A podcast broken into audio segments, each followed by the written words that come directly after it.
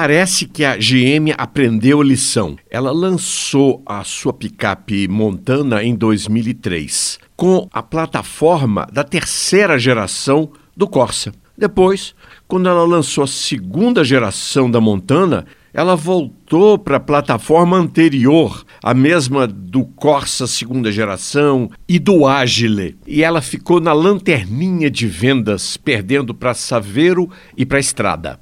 Ela deixou de produzi-la em maio deste ano e já anunciou a nova Montana. Será que ela agora vai usar uma plataforma ainda mais antiga, quem sabe a do Chevette? Não, nada disso. Ela realmente aprendeu a lição e vai usar a mesma do Onix e do novo Tracker. Terá cabine dupla e será maior para entrar na briga com a Fiat Toro a fábrica já anunciou o início de sua produção e também seu nome, Nova Montana.